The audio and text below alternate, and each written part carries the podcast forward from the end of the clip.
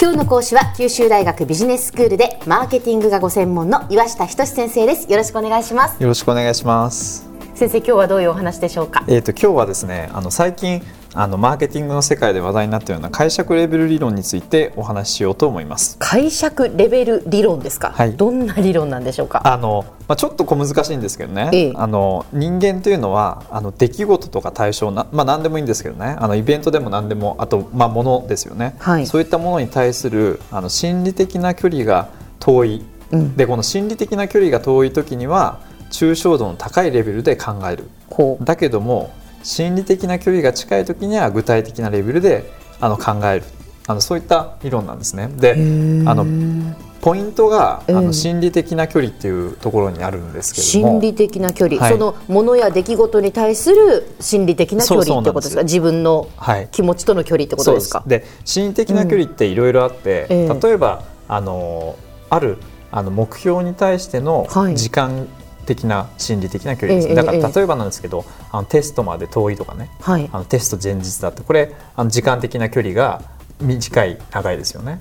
ああなるほどはい。なるほど、あーあテストまでの距離ですね、はい。確かに確かに。テストがじゃあ1か月後にあるって思った時と明日テストだっていう時とでははい。その考え方が変わってくるってことですね。変わってくるそうですよね。はいはいはい。でそれだけじゃなくて例えば、うんうん。あの人間関係でもね、ええ。あの心理的な距離が近い遠いってあるわけです。だから例えば、あの親友とかねええ。家族っていうのは心理的な距離はこれ近いですよね、ええええ。そうすると心理的な距離は小さい方に入るわけですね、ただ一方であの、まあ、友達にもいろいろいらっしゃると思うんですけどね、ええ。あの1年に1回とかええ。年賀状でしかやり取りしてない人っていますよね、でそういう人っていうのは心理的な距離が遠いわけですよね、はいはい。でそうするとあの彼らに対してあの例えば提供するプレゼントとかね、えそういったものがあの変わってきますよっていうのがあのこの解釈レベル理論っていうそうなんですね、であの一番簡単な例が、はい。あのマレッジブルーってね。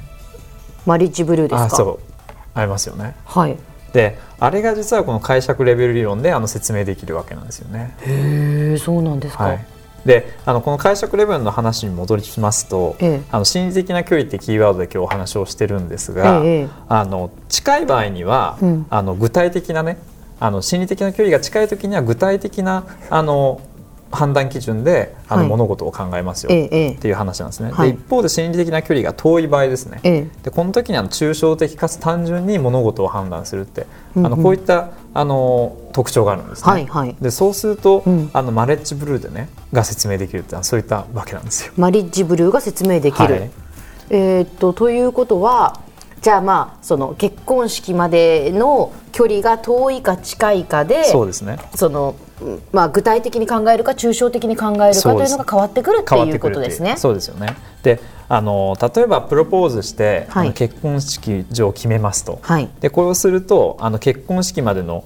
あの日取りの心理的な距離で考えると、うん非常に遠いですよね。まあそうですね。まあ半年後とか1年後とかそういうことになりますよね。そうするとこの解釈レベルで考えると、ええまあ、ご経験ある方もいると思うんですけどね。あの結婚できるって幸せだよねとかね、うんうん。あと式場をなんかいろんなとこであの回ったりとかして、ええあの非常にこれワクワクしますよね。まあそうですね。ね。あこんな結婚式にしたいなとかこんなドレス着たいなとか、ね。なんかそういうこう夢が膨らみますよね。夢が膨らんええでもやっとしてますよね、はい。多分ね。具体的にあ何するかそういった問題じゃなくてもっともやっとこの結婚しすることに対してかもう幸せ考えますよね。っていうなんかそういう、ええ。ですよね。はい状態でしょうね。そう。そうするとあのさっきの解釈レベル理論に戻しますと、これ心理的距離があの遠いケースですよね。そうするとあの抽象的かつ単純に物事を考える。そういった特徴があるわけですね。はいはいはいそうすると、えー結婚式ええ。で考えるとあのやっぱりその抽象的に、うん。あのどこの式場だったらいいかなとかね、あの結婚できることに対する幸せとかそういったところを考えるわけですよね。なるほどただ結婚式の1か月ぐらい前になると、ええあの非常にこれ心理的距離狭まります小さくなりますよね。はいはい。そうするとどんなこと考えます？1か月ぐらい前って。えー、そうですね。もう本当あの費用はどのぐらいで収まるんだろうかとか。そうですよね えーまあその結婚してきちんとやっていけるんだろうかとか。はやっぱりなんかこういろいろと不安なことが多くなるんじゃないかなというふうに思いますね。そうですよね。だから費用がどのくらいとかね、あの、うんしっかりした段取りとか、うんあとまあ席順とかね、はいはいあのそういったより具体的かつ複雑な状況に陥りますよね。そうですですよね。そうするとあの先ほどの解釈レベル理論に戻すとまさにこの心理的が近い時あるいは小さい時には具体的かつ複雑に考えるというところで説明できるんですよね。なるほどなるほどなるほど。あそれで不安に陥って結局結婚式が近づいてくるとマリッジブルーになるっていうことなんですね。そうなんですねはあこれは解釈レベル理論っていうその心理学的な理論にきちんとこう、ままあ、照らし合わせられるっていうか、はい、話ですよね。ということなんですね。はい、で、まあ、もちろんこれあの商品のね、うん、あの購買においてもそうなわけですよね。だからそれがマーケティングにつながってくるっていうことですよね。そうですよね。だから例えば旅行のあの企業の方がね、うんあの遠い時にはあの提供するものがあのもやっとしててもいいわけですよね。大体どの辺に行くとかね。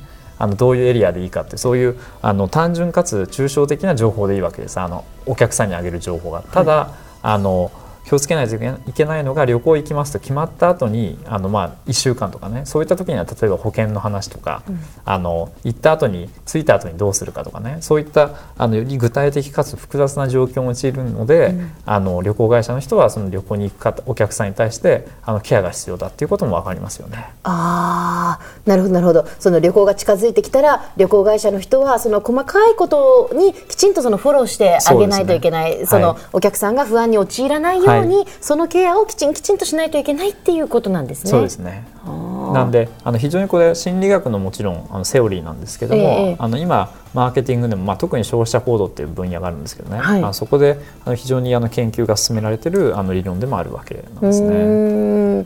まあ、こういうその消費者心理を知っておくとじゃあ売る側としてはどういうふうにその心のケアをしていったらいいのか、はい、まあ、どういう、えー、情報を提供していったらいいのかっていうことにつながっていくっていうことですね。では先生今日のまとめをお願いします。はい、えっ、ー、と今日はですねあの解釈レベル理論について、えご説明しました。まあポイントとしてはあのまあ心理的な距離の近さと遠さですね。これによって、はい、あの消費者が求めるものがあの変わってきますよというところです。はい今日の講師は九州大学ビジネススクールでマーケティングがご専門の岩下仁先生でしたどうもありがとうございましたあありがとうございましたさてビビックモーニングビジネススクールはブログからポッドキャストでもお聞きいただけます。ビビックモーニングビジネススクールで検索してください。お相手は小浜もとこでした。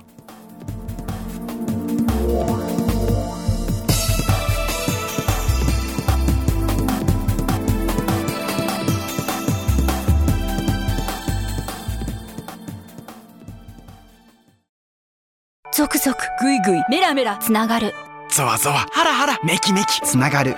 ズキズキ。モワモワ。ホカホカつながる。キリキリ。ザワザワキュンキュン。ガンガン。ワクワク。ウズウズドキドキ。ルンルンバクバク。